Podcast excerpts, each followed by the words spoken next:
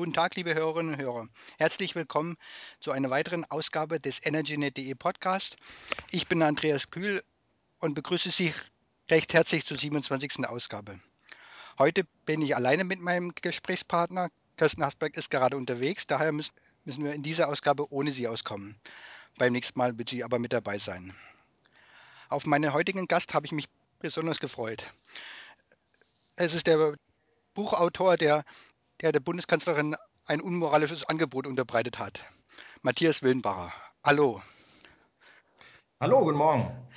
Matthias Willenbacher ist, ist einer der aktivsten Unternehmer im Feld der erneuerbaren Energien, einer der Protagonisten und Treiber der Energiewende. Er arbeitet seit vielen Jahren für den Ausbau der erneuerbaren Energien und hat, hat als einer der ersten das Ziel der Versorgung mit 100 Prozent erneuerbaren Energien ausgerufen.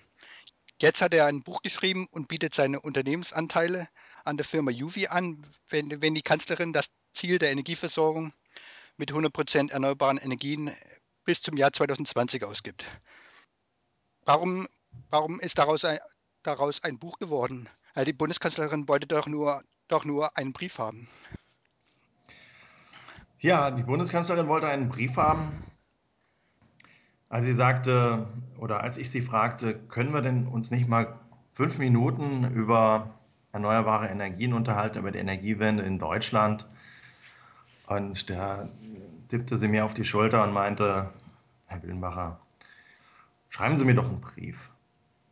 Und ich war da ziemlich platt, denn wir hatten noch 13 Stunden Flug vor uns. Wir waren auf der Rückreise von Chile von einer ähm, Delegiertenreise, wo sechs Wirtschaftsdelegierte mitfliegen durften zu einer Konferenz, Lateinamerika-Konferenz, wo über 60 Staatschefs dabei waren, wo auch viele europäische Staatschefs waren, unter anderem eben auch Frau Merkel.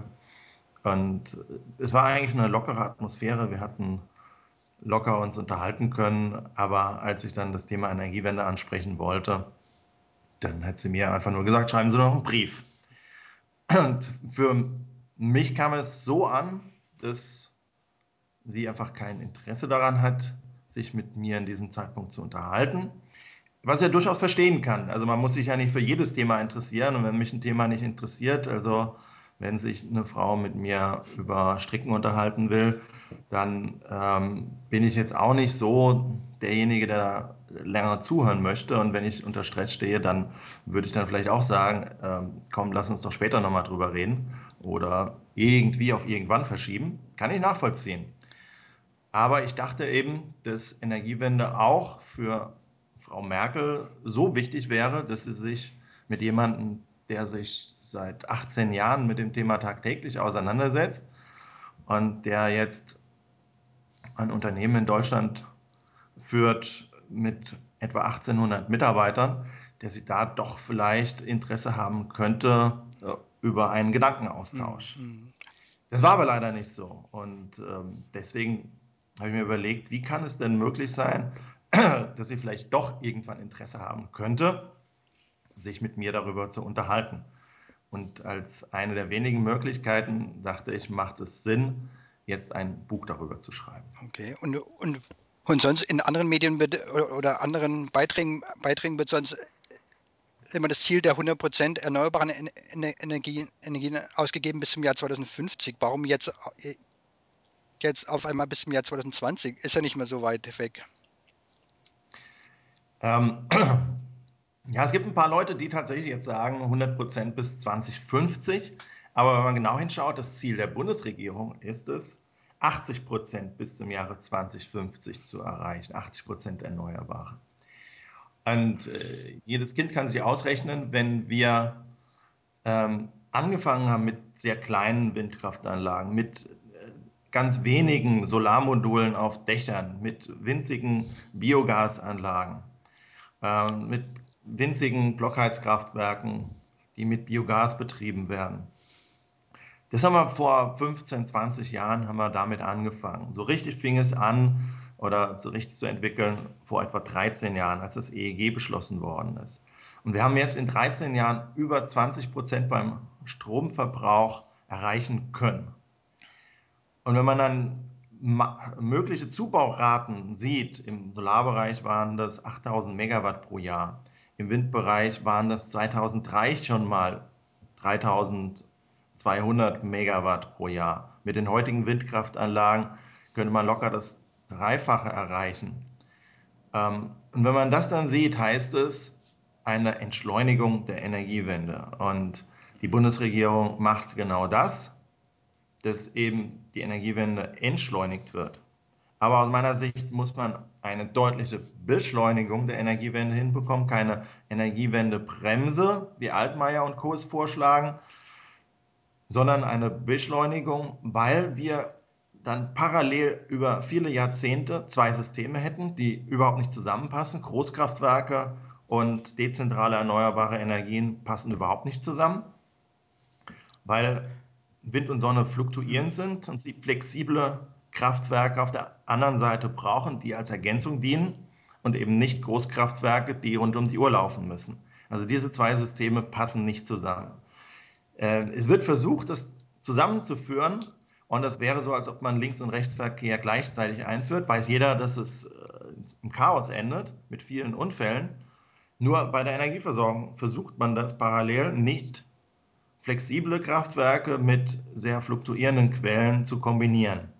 Und genau deswegen will man eine Entschleunigung, damit möglichst lange noch die Großkraftwerke, die rund um die Uhr nur laufen können, damit sie wirtschaftlich sind, ähm, dass das funktioniert. Und diese Großkraftwerke sind leider befeuert mit Atom oder mit Braun- oder Steinkohle. Also die dreckigsten Kraftwerke, die man sich so vorstellen kann. Ähm, Energieeffizienz ähm, deutlich unter 50 Prozent, auch bei neuen Kraftwerken. Die alten Kraftwerke haben um die 30 Prozent. Also wir werfen um zwei Drittel der Kohle weg. Also wir nehmen drei Stück Kohle und werfen zwei gleich wieder weg und sagen, okay, mit diesem einen Stück Kohle wollen wir uns versorgen. Und auch bei großen Gaskraftwerken oder ist es genauso oder auch im Automotor ist es genauso, ähm, dass wir immer zwei Liter Benzin von drei wegwerfen. Ähm, es wird ja es wird ja immer wieder gesagt von der Politik gerade oder weil die eben Kohlekraftwerke fördern wollen, weiterbauen wollen, dass dass erneuerbare Energien zu, erneuerbare Energien zu teuer sind. Und, und gerade, gerade Altmaier mit, mit seiner Strompreisbremse wollte da, wollte da Horrorzahlen an die Wand malen. Wie geht man am besten mit dem Argument um? Weil, weil bei, bei erneuerbaren Energien hat man ja eigentlich nur, eigentlich nur Anfangskosten, Investitionen und bei, bei anderen Energieträgern ist es mehr, also ist auch die Investition und dann, und dann über die Dauer hinweg. Ja, also man kann das von, von mehreren Seiten betrachten. Ähm, einerseits könnte ich einfach sagen, okay, ich mache jetzt eine Forderung, wie es die FDP auch will. Wir machen jetzt mal einen echten Markt. Echter Markt heißt, dass alle Subventionen abgeschafft werden. Alle Subventionen für Atomkraft, Sie müssen jetzt mal plötzlich Ihre Atomkraftwerke selbst versichern. Sie müssen komplett heute schon nachweisen, dass sie ihre Atomkraftwerke auch abbauen können. Ich bin mir nicht sicher, ob sie da genügend Druckstellungen gebildet haben. Ich gehe davon aus, dass es nicht so viele sind, dass sie dann hinterher sagen, ja, wir haben kein Geld mehr, bitte Allgemeinheit, gib uns doch noch mal ein bisschen Geld. Äh, das wird definitiv kommen äh, und Endlagersuche und alles Mögliche wird auch auf den Steuerzahler abgewälzt. Wer darf seinen Müll einfach kostenlos auf die Straße werfen? Ähm, in Neapel, glaube ich, ist es mal passiert. Man hat das gesehen, das Chaos. In Deutschland ist es zum Glück nicht erlaubt. Jeder muss für das Wegwerfen seines Mülls muss bezahlen. Und das ist auch in Ordnung so, das ist auch richtig so. Nur die Großkraftwerksbetreiber dürfen den Müll einfach so wegwerfen, ohne einen Cent dafür bezahlen zu müssen. Sie dürfen ganze Landschaften umbaggern, ohne dafür bezahlen zu müssen. Das nimmt alles der Steuerzahler. Und deswegen ist diese Aufgabe eben eine staatliche Aufgabe, Kohlekraftwerke und Atomkraftwerke zu unterstützen. Bei erneuerbaren Energien sagt man, das muss alles der Stromverbraucher tragen und alle Kosten sind sehr transparent. Ich muss mein Windrad selbst versichern. Auch für den größten anzunehmenden Unfall muss ich eine Versicherung bringen, die kostet doch schon um die 100 Euro pro Windrad. Also man sieht, da kann sehr, sehr viel passieren jetzt ironisch gesprochen. Ähm, ja, es bedeutet einfach, ähm, dass alle Subventionen von konventioneller Energie abgeschafft werden und dann äh, werden wir sehr schnell merken, dass erneuerbare Energien den Markt locker durchsetzen können. Und äh, FDP und CDU gehen hin, ah, ähm, Wind- und Solarenergie, die müssen sich doch endlich mal im Markt stellen und müssen doch endlich auch mal ähm, tatsächlich jetzt ohne Subventionen auskommen. Äh, das ist so, als ob ich jetzt zwei Bäckereien in einer Straße habe und der eine hat Bioprodukte, der andere hat konventionelle Produkte. Der konventionelle Produkte hat, der kriegt ähm, vom Staat einfach für jedes Brötchen, was er verkauft, nochmal die Hälfte dazu. Und dann sagt er, ja, guck doch, Biozeug verkauft sich nicht, alles viel zu teuer. Ähm, und jetzt guckt doch mal, dass ihr ordentlich im Wettbewerb stehen bleibt. Also es gibt einfach dramatische staatliche Unterstützung für die alten konventionellen Energien. Wenn die abgeschafft wären, dann wären wir da einen deutlichen Schritt weiter. Aber auch wenn man davon absieht, gibt es Möglichkeiten ähm, oder gibt es einen anderen Blickwinkel, warum erneuerbare Energien schon heute günstiger sind. Altmaier und Co. beschränken sich bei diesem Blick nur auf die Stromerzeugung. Wir nutzen aber Energie auch noch bei der Fortbewegung, bei Mobilität und wir nutzen Energie auch noch zur Wärmebereitstellung. Zum Beispiel zu Hause will jeder im Winter ähm, eine warme Bude haben. Und warum darüber nicht diskutiert wird, ist mir ein Rätsel. Die Öl- und Gaspreise genau. sind ständig gestiegen für das Heizen oder jeder an der Tankstelle weiß, dass er vor 20 Jahren oder auch vor 10 Jahren deutlich weniger zahlen musste. Ähm, trotz staatlicher Abgaben war das damals wesentlich weniger. Und darüber regt sich jetzt keiner auf. Ein Altmaier geht nicht hin und sagt, ach komm, jetzt lasst uns doch mal eine Ölpreis- oder Dieselpreis- oder Benzinpreisbremse einführen. Wir müssen den Saudis endlich mal das Handwerk legen. Oder den Exxons die, dieser Welt und Shells und Co., die alle uns abzocken ohne Ende. Jetzt müssen wir doch mal schauen, dass das nicht weiter passiert. Bei einem Windrad da darf es nicht sein, dass irgendeiner tatsächlich irgendwann auch mal eine höhere Rendite erwirtschaften könnte. Aber beim Benzinpreis, ob Exxon, keine Ahnung, 30, 40 Milliarden ähm, EBIT macht und Gewinn macht, das ist dann vollkommen egal. Ähm, die dürfen das und dann wird immer nur mal so um Pfingsten oder Ostern gejammert. So, wenn die Reisewelle losgeht und die 10 Cent mehr verlangen. Aber ansonsten ist es einfach so. Dann wird es hingenommen und jeder sagt, naja, ist ja der Markt, müssen wir halt damit leben. Und worauf ich hinaus will, ist ganz einfach ausgedrückt, ein Privathaushalt zahlt, wenn er ein Auto hat und mit Öl seine Wohnung heizt, zahlt er 5000 Euro im Schnitt.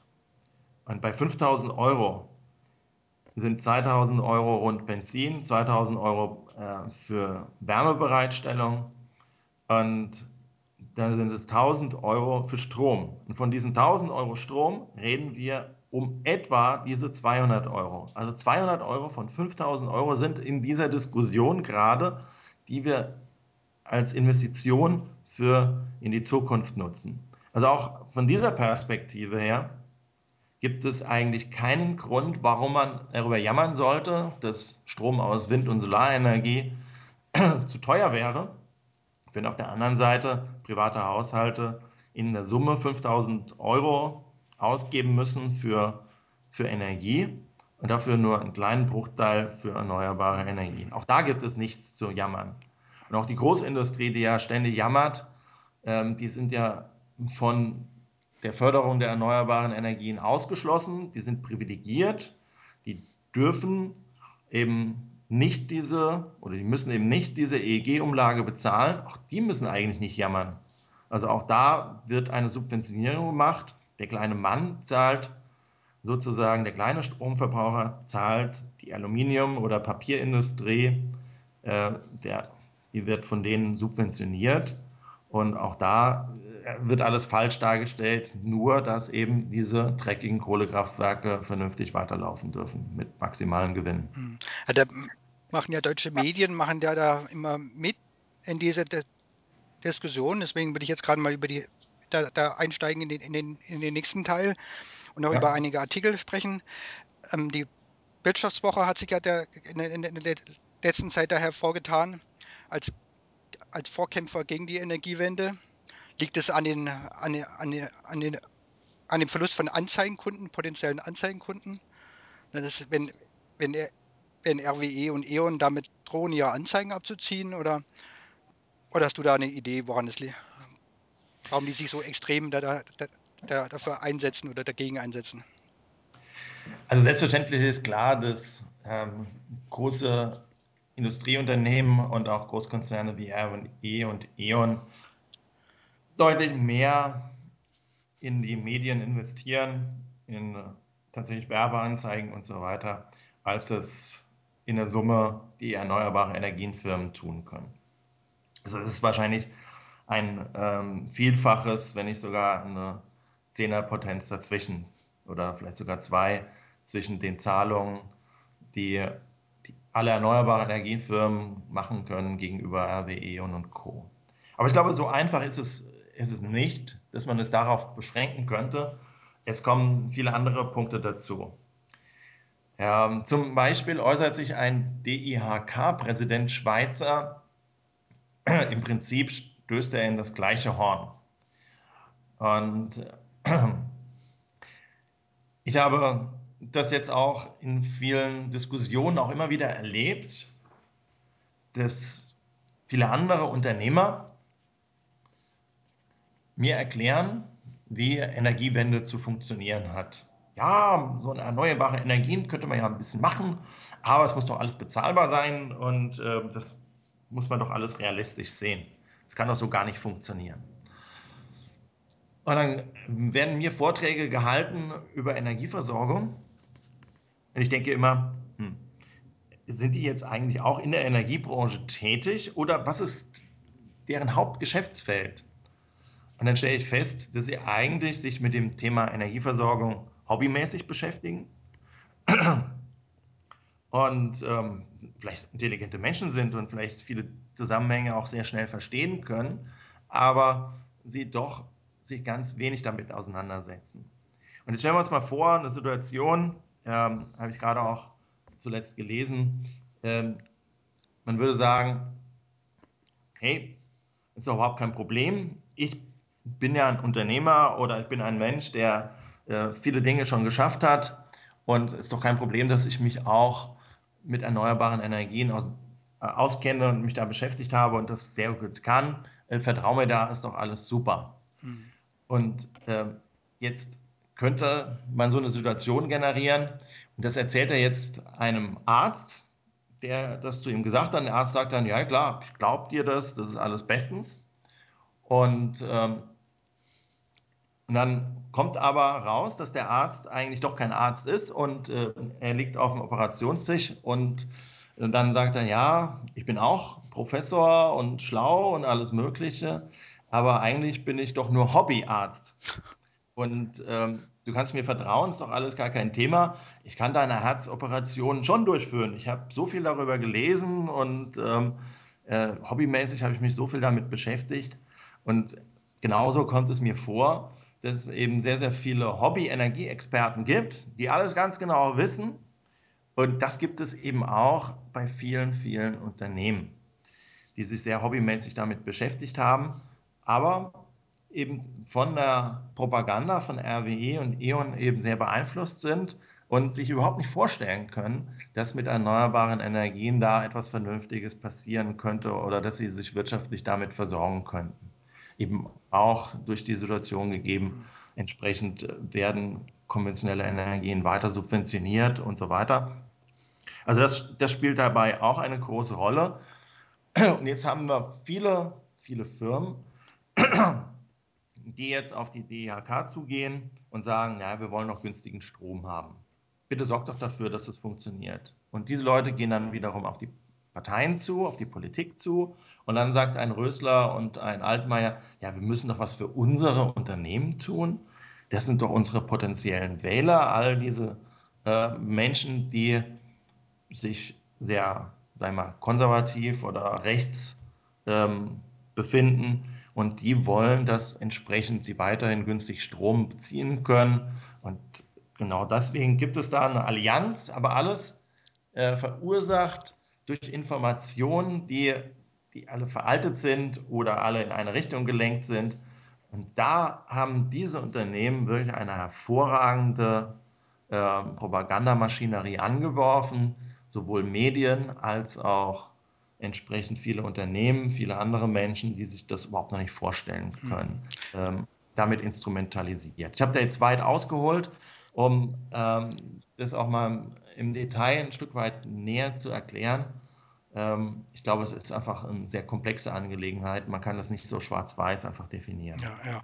Ähm, ähm, was, da, was da auch mit reinspielt, ist die Veränderung, ist ja viel zu, ist ja sehr groß von der zentralen Energieversorgung hin zu dezentral, wo, wo es viele Erzeuger gibt, wo jeder zum, zum Energieversorger werden kann, jeder seinen, seinen Strom selber erzeugen kann. Die Veränderung, denke ich, ist für viele Menschen sehr, sehr, sehr groß und vielleicht zu komplex. Da war, äh, um jetzt mal zu einem Medienbericht zu kommen, in der, in der Wirtschaftswoche am Montag eine Ausgabe, ein Beitrag über, das passt auch gut zu dem, was du vorher gesagt hast, über über einen Beamten, der, der in den Ruhestand verabschiedet wurde. Der war wohl für die Energiewende zuständig und der hat wieder darüber, darüber geschimpft, dass die Energiewende die deutsche Industrie gefährde. Aber das ist, ist, ist ja eigentlich, eigentlich eine, ein, ein, ein Mensch, der sich damit auskennen könnte. Aber ich glaube, ich, ich glaube, was viele nicht verstanden haben, ist, ist, die, ist, die, ist die Umstellung, Umstellung auf die dezentrale Energieversorgung, dass eben nicht jeder Energieversorger werden kann. Also, das ist natürlich eine sehr komplexe Angelegenheit ist und ähm, wie du auch schon gesagt hast, äh, viele haben Angst vor dem Neuen, wenn etwas Bewährtes da ist und man sagt, okay, hat ja die ganze Zeit funktioniert und ich bin auch einigermaßen damit zurechtgekommen. Ähm, und für viele ist dann eben, ja, die erneuerbaren Energien sind schuld. Aber wie gesagt, ähm, die Nachfrage nach Energie wird die Preise nach oben treiben für Öl und Gas und Kohle. Und da wird überhaupt kein Weg dran vorbeigehen. Und das ist halt für viele ja so nicht greifbar. Sie sagen halt immer, ja gut, vielleicht können wir es auf diesem Niveau jetzt konservieren, wo wir jetzt heute stehen, aber ähm, das wird nicht möglich sein. Wir werden 50 Prozent mehr Energienachfrage in 10 oder 20 Jahren haben, als wir sie heute haben, weil einfach wesentlich mehr Menschen wesentlich mehr Energie verbrauchen werden. Also von daher wird die Nachfrage da stetig steigen und stetige Nachfrage heißt, ähm, stetiger Preisanstieg. Das ist marktwirtschaftlich ganz einfach erklärbar, das kann jeder nachvollziehen. Ähm, ist aber, wie gesagt, für alle Menschen einfach Gott gegeben, wenn das so passiert. Es passiert einfach so, dass es teurer wird. Aber gegen die erneuerbaren Energien, wo man denkt, ja, das ist ja staatlich alles verordnet, da kann man sich halt wehren, wenn man eben ähm, politisch aktiv wird. Und genau das machen die ganzen Leute. Sie werden eben in diesem Moment politisch aktiv und versuchen eben die Gesetze so zu ändern, dass sie ihnen ähm, in die Karten spielen. Und dass eben Subventionen für Kohle und Atom gegeben werden, ist denen total egal. Ähm, das ist eine Staatsaufgabe sozusagen, Energieversorgung, nur bei erneuerbaren Energien ist es eben keine Staatsaufgabe mehr, dann muss eben Lieschen Müller mitbezahlen. Und genau das ist eben der entscheidende Punkt dabei, warum es immer wieder falsch gesehen wird. Und warum eben die ganzen Unternehmen und das alles so nicht begreifen, dass sie da eigentlich eine riesen Chance haben, wenn sie ihre Energieversorgung selbst in die Hand nehmen und dann selbst sich mit erneuerbaren Energien versorgen, hat eben, wie ich es vorhin schon auch gesagt habe, mit der ganzen Propagandamaschinerie von RWE und E.ON zu tun und eben auch, ja, ähm, ich will an Bewährtem einfach festhalten. Ich glaube, vielleicht, um jetzt zum Abschluss noch Abschluss nochmal positiv zu kommen. Es gab in dem Handelsblatt und am Montag und im Deutschlandfunk gab es Beiträge, Beiträge, Beiträge über eine Studie, die, die sagte, dass, dass der Bürger die Energiewende machen soll oder, oder, oder macht. Da, da, da, sieht man ja schon, wo, es hingeht und, und es ist, eine, es ist vielleicht, vielleicht schon eine kleine Veränderung, wenn man wenn man erkennt, wie die Energiewende, wie die Energiewende eigentlich läuft, wer die macht. Nicht die großen Unternehmen machen die Energiewende, sondern die Bürger. Und was dann auch ganz interessant war in dieser Studie, dass, dass Wärmeversorgung, die du auch schon angesprochen hast, die Wärmeversorgung und die Mobilität da auch mit einbe einbezogen wurden, dass da viel mehr passieren muss, dass da Stromversorgung und Werbevers Werbeversorgung verknüpft werden muss und, und, und, eben, eben viel, viel vor Ort passiert von den Bürgern und, und, und nicht immer, immer auf, die, auf die große Industrie oder geschaut werden muss oder auf die Politik. Also selbstverständlich, ähm, und das ist ja eigentlich das, das Positive an der Energiewende, dass viele, viele Millionen Akteure eigentlich es in der Zukunft geben kann, die selbst die Energieversorgung in die Hand nehmen oder sich irgendwo an Anlagen beteiligen und das über Genossenschaftsmodelle wirklich runtergebrochen wird, dass wirklich nahezu jeder Mensch oder Einwohner in Deutschland die Chance hat, sich an erneuerbare Energienanlagen zu beteiligen. Das ist äh, wirklich ein, ein wahnsinnig toller Effekt. Und wenn das erst so richtig ins Rollen kommt, dann ist es auch nicht mehr aufzuhalten. Und genau deshalb ist dieser Kampf, der gerade ähm, ja so in eine Richtung auch gependelt ist, wo man denkt, Goliath hat gewonnen. Und ähm, die versuchen jetzt tatsächlich die, die Bremse reinzuhauen, ist es eben umso wichtiger auf der anderen Seite zu betonen, dass es eben viele, viele kleine Davids geben muss, um genau das jetzt voranzutreiben und das war auch die Idee meines Buches, zu sagen, äh, man muss die vielen, vielen Energiebürger, die wir in Deutschland schon haben, äh, mit mehr Informationen noch stärken, dass sie eben mit auf die Straße gehen können, mit in Internetblogs oder sonst wo sich betätigen können und laut aufschreien und sagen, hey, wir sind die Energieversorger der Zukunft, wir als Energiebürger und ähm, lasst uns doch gemeinsam die Energieversorgung der Zukunft in die Hand nehmen und lasst uns eben nicht mehr von den Großkonzernen ähm, abzocken und von der Politik verarschen. Jetzt nehmen wir das selbst in die Hand und äh, am 22. September haben wir die Möglichkeit, das Kreuzchen an der richtigen Stelle zu machen. Und äh, ich glaube, wenn es möglich ist, dass eben eine konservative Regierung verhindert wird und ja, die Parteien, die sich für erneuerbare Energien verstärkt einsetzen, ähm, ein Mitspracherecht haben, ich glaube, dann äh, kann sich da durchaus nochmal was verändern. Und ich denke, das sollten wir eben verstärken, das sollten wir nach vorne bringen. Und äh, wenn das passieren könnte, dann glaube ich, äh, wird die Energiewende nicht scheitern. Falls aber ein weiter so kommen wird, dann wird die Energieversorgung sang- und klanglos untergehen. Einer Rüssler hat es ja ähm, in vielen Presseberichten in der letzten Zeit immer wiederholt. Das EEG muss auf den Prüfstand, es muss marktfähig gemacht werden. Und ähm, ein Brüderle hat es auf die Spitze gebracht, hat gesagt, Moratorium für erneuerbare Energien. Ähm, jetzt lasst uns doch mal ein paar Monate aussetzen. Da wird es keinen einzigen Arbeitsplatz mehr im Bereich erneuerbare Energien geben, würden 360.000 Leute auf die Straße gesetzt. Jeder weiß, dass es natürlich übertrieben ist, was der Brüderle da fordert, aber genauso wie Altmaier die eine Milliarde gebracht hat, genauso wie Billionen. Nochmal, Billionen eine, waren das ja. Äh, ja, eine Billion, ja, 1000 Milliarden, genauso wie er das gebracht hat. Ähm, genauso wollte er eben damit sozusagen ein riesen Gegengewicht bringen und komplett halt in die eine Richtung ausschlagen, um irgendwo das, was er eigentlich gefordert hat, so einen Ausbaustopp ähm, dann auch hinzubekommen. Ähm, erstmal ganz, ganz viel fordern, um dann irgendwo genau das zu erreichen, was man eigentlich will.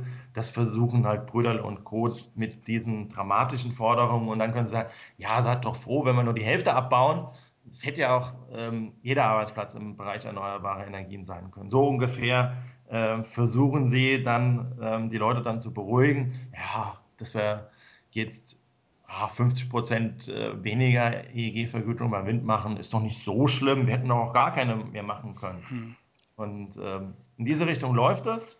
Und deswegen brauchen wir hier eine ganz breite Bewegung. Und umso mehr freut es mich, dass ich heute Gast bei dir sein konnte, um eine gewisse Botschaft hier mit verbreiten zu können. Prima.